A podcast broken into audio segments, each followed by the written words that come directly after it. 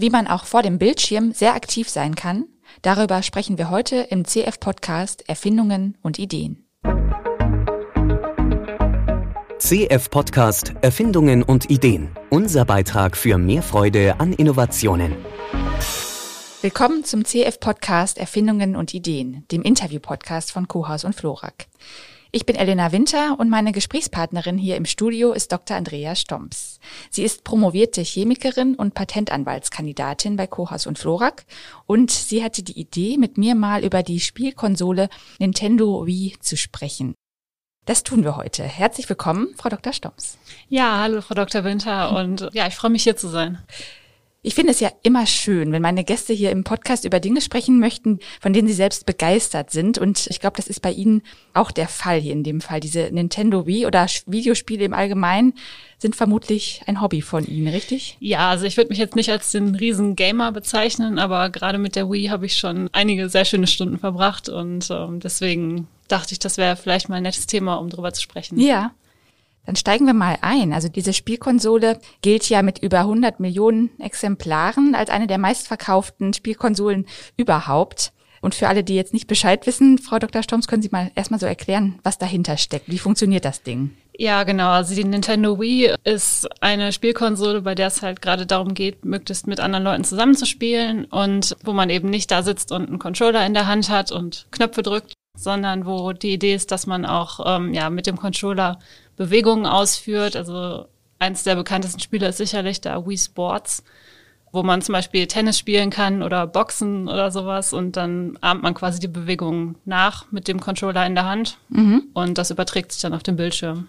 Und dieser Controller, das ist ja wie so eine Fernbedienung mit eingebauten Sensoren oder genau, ähm, ja. wie funktioniert das genau? Also ja, genau. Also da sind ähm, Sensoren drin, so über Infrarot und da wird quasi die Bewegung des Controllers im Raum gemessen relativ zu der Konsole selber. Mhm. Und äh, genau dadurch wird dann quasi die Bewegung wiedergegeben. Mhm. Sie hatten das auch gerade schon angesprochen, dass das eigentlich so das äh, Haupterkennungsmerkmal ist dieser ganzen Sache, die ja auch hinter dem Marketinggedanken steckt. Der Nintendo-Entwickler Shigeru Miyamoto heißt der, glaube ich, der hat es auch mal so äh, formuliert, dass es auch wirklich um dieses Gemeinschaftserlebnis geht für die ja, genau. Firma. Mhm. Genau, das war so dann ein bisschen der Hintergedanke, wie die sich auch von den, ich sag mal, Konkurrenzprodukten von anderen Herstellern dann absetzen wollten. Ja. Ja, ich habe auch so gelesen, dieses Prinzip aus den Spielzimmern rein in die Wohnzimmer. Also es ja, sollten dann genau. offensichtlich auch ganz neue Zielgruppen erschlossen werden, oder? Genau, also das Klischee ist ja immer so ein bisschen dann der Computerspieler, der dann alleine in seinem dunklen Zimmer ja. hockt und vor sich hin spielt. Und ähm, die Idee war eben, dass das eben eine Konsole für die ganze Familie ist, wo mhm. auch jeder einfach mal mitmachen kann, ohne dass man irgendwie groß ja, Erfahrung mit Computerspielen haben muss. Ja. Mhm. Lassen Sie uns mal kurz noch einen Blick in die Geschichte werfen, wie so oft in unseren Podcasts hier. Schauen wir mal ein bisschen zurück, wie das Ganze entstanden ist. Wie und wodurch kam denn die Firma Nintendo überhaupt auf die Idee, dieses Prinzip der Bewegungssteuerung weiter auszubauen? Ja, also das Problem, das Nintendo zu dem Zeitpunkt, also so Anfang der 2000er Jahre hatte, war eben, dass die Konkurrenz, also zum Beispiel Sony oder Microsoft, viel, viel weiter waren, was so Grafik und Hardware und so anging und dass Nintendo da nicht mehr so richtig mithalten konnte.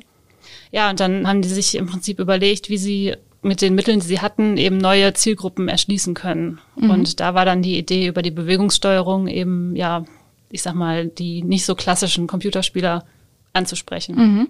Und wie haben die das gemacht? Also da wahrscheinlich müssten auch Kooperationen gebildet werden, erstmal mit anderen, ja, genau. um sich da aufzustellen. Genau, also mhm. Nintendo hat dann mit Gyration Inc. zusammengearbeitet. Das ist eine US-amerikanische Firma, die sich eben mit so Bewegungssensoren und Steuerungen befasst hat. Mhm. Genau, mit denen haben die sich dann eben zusammengetan, um diese Wiimote-Technologie zu entwickeln. Mhm. Ich fand auch ganz interessant diesen gesundheitlichen Aspekt. Da hatten wir im Vorgespräch auch schon ja. Das thematisiert. Also nach Erscheinen der ersten Wii-Spielkonsolen, also ab dem Jahr 2006, wurden erste Studien zu diesen gesundheitlichen Auswirkungen gemacht und, und veröffentlicht. Zu welchen Ergebnissen kam man da?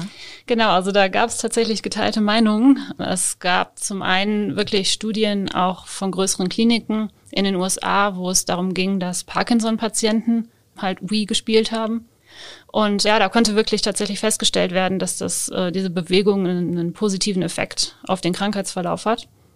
Andererseits gab es dann natürlich auch diese ja, klassischen ja, Wii-Itis-Themen, also dass man quasi durch übertriebenes Wii-Spielen dann sich einen, einen Tennisarm oder irgendwie eine Sehnenscheinentzündung in der Schulter oder sowas mhm. in die Richtung holt. Also ich denke mal, das haben bestimmt auch viele erlebt, die schon mal ein bisschen enthusiastischer Wii gespielt haben, mhm. dass man dann am nächsten Tag tatsächlich Muskelkater hat. Mhm. Und äh, ja, also das gab es definitiv auch, dass es da ja.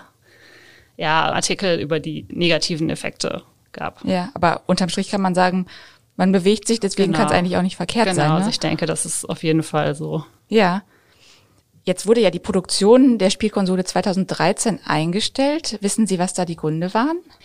Ja, es war, glaube ich, so ein bisschen das Problem, dass die Wii-Spiele ja schon sehr speziell sind. Also gerade für, ich sag mal, die klassischen Computerspiele, die kann man ja ganz gut zwischen den verschiedenen Konsolen, also PlayStation oder Xbox oder so und dem Computer übertragen. Und bei der Wii, dadurch, dass es halt so eine spezielle Art des Spielens war, war es, glaube ich, ein bisschen schwierig, ja, von, von Drittherstellern dann Spiele zu bekommen, die auch auf der Wii funktionieren.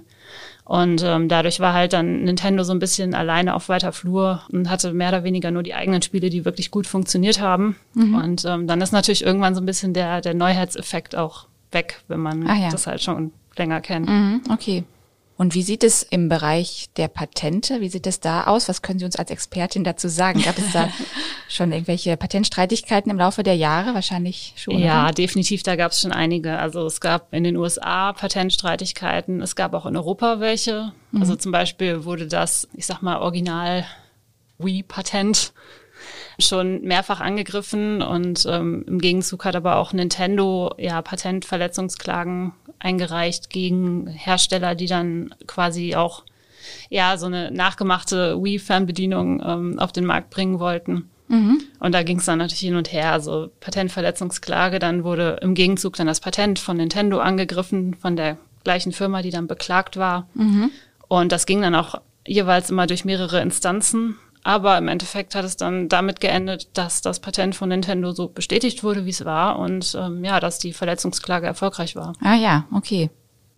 Wie ist es denn bei Ihnen? Also wir haben jetzt viel über die Historie, die patentrechtlichen Dinge geredet. Sie hatten gerade auch das Thema Muskelkater angesprochen. Ja. Wie erleben Sie das, oder spielen Sie nach wie vor und sind Sie eine leidenschaftliche, wie nennt man das, wie Eaterin? Nein. Ja, in letzter Zeit tatsächlich nicht mehr so viel. Also mhm. jetzt auch ähm, mit dem Job und mit der Familie und so. Ich habe eine kleine Tochter, die ist halt noch ein bisschen zu klein, um Computerspiele zu okay. spielen, aber vielleicht dann demnächst mal. Mhm. Aber für mich kam so die, die Wii-Phase gerade so in der Zeit, letzten Schuljahre, die ersten Studienjahre und da hat man sich natürlich dann mit Freunden irgendwie abends getroffen und mhm. dann zusammen halt im, dann mit der Wii gespielt und das war schon immer sehr lustig. Ja. Okay, das heißt aber, das Ding liegt jetzt bei Ihnen zu Hause rum und ist äh, erstmal. Genau, das wird dann irgendwann hat erstmal Pause. Wird irgendwann mal wieder ausgepackt. Ja. Genau. Okay. Also ich denke, gerade für Kinder ist es halt auch was, wo die relativ schnell Spaß dran haben mhm. können. Und äh, ja, da freue ich mich auch schon ein bisschen drauf. Ja, es ist ja auch wirklich sehr gesellig, ne? wenn man genau. dann im Wohnzimmer zusammen ja, sich bewegt und was gemeinsam erlebt. Genau. Schön. Ja, dann wünsche ich Ihnen, dass das bald wieder aufleben darf. Ja, danke. Das Hobby und ja, sage vielen Dank, Frau Dr. Ja, Stonz, danke meinerseits. danke. Noch mehr spannende Geschichten zu Erfindungen und Ideen finden Sie unter daidalos.blog.